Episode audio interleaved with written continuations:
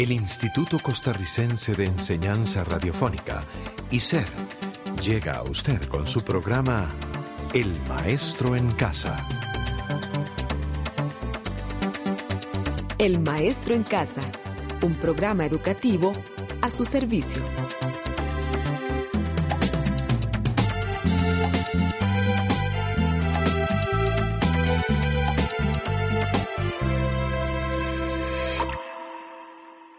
Bienvenido a este su programa de El Maestro en Casa. Es un gusto contar con su compañía.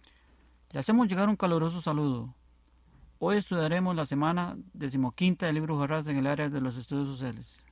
Semana en la que analizaremos el pensamiento liberal y sus reformas y consecuencias para América Latina.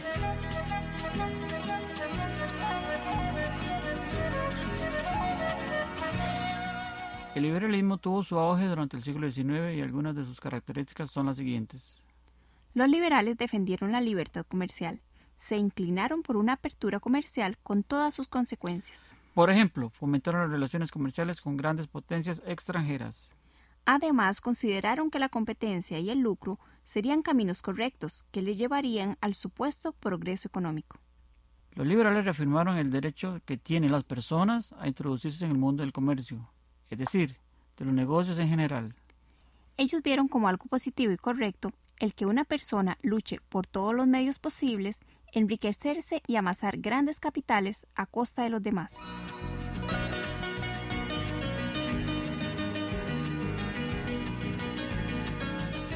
Lo anterior está muy unido a otra característica del liberalismo, la apertura del capital extranjero o desarrollo hacia afuera.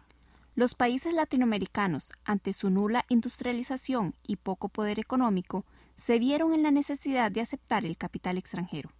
Sobre todo en aquellos grandes proyectos que desearon llevar a cabo.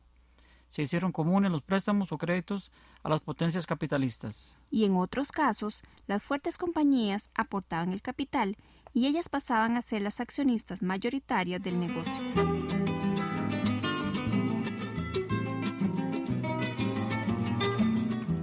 Debemos tener presente que durante los años en que los países fueron colonias, la corona aplicó el monopolio comercial. Estas medidas impuestas por España prohibieron comercializar con cualquier otra potencia e incluso entre las mismas colonias. Esto provocó un contrabando a lo largo de las costas americanas, que estaban poco vigiladas. Solo se le vendía a España y se le compraba a España.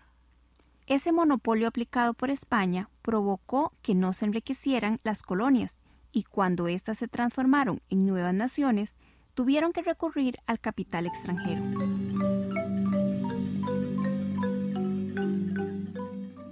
Retomando las características del liberalismo, otra causa fue el federalismo, o sea, la unión de varios países con fines políticos. También los países intentaron formar alianzas para lograr beneficios económicos y militares. También los liberales acogieron la idea de una división de poderes. Toda esa división de poderes se plasmaría en una constitución política ante el abuso de los gobernantes. Aunque los liberales apoyaron los principios de libertad y democracia, en realidad no pusieron en práctica nada de ello. Recordemos que sus gobiernos se basaron en la fuerza y la imposición.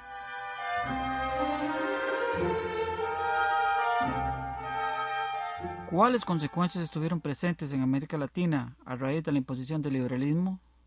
¿Cuáles cambios se dieron en los campos político, social, económico y cultural? Entre las implicaciones económicas podemos darnos cuenta que la riqueza nunca llegó a las mayorías. Aunque eso fue lo que propuso el liberalismo, en la realidad la distribución de la riqueza fue desigual. Y así los ricos fueron más ricos y los pobres cada vez más pobres. Por otro lado, las potencias Gran Bretaña y hoy Estados Unidos dominaron el mercado latinoamericano, dándose una dependencia económica hasta la actualidad.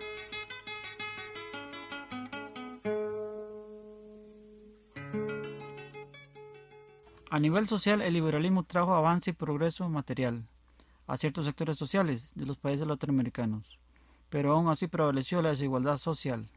Por tanto, en la sociedad latinoamericana del siglo XIX se distinguieron los terratenientes, latifundistas, banqueros y comerciantes. Por otro lado, tenemos el grupo empobrecido, que estaba conformado por los obreros y campesinos.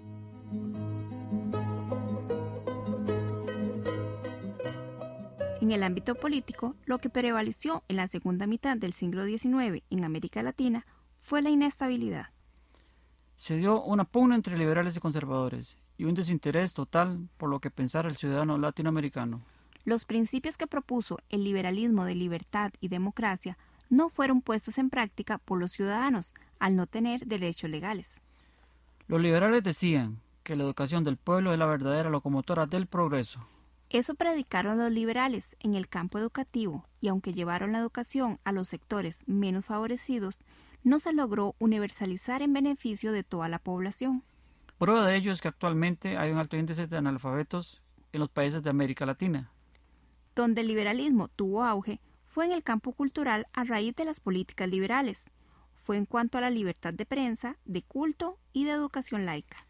También fue notoria la construcción de bibliotecas, teatros y museos, los que vinieron a enriquecer el aspecto cultural de la sociedad latinoamericana.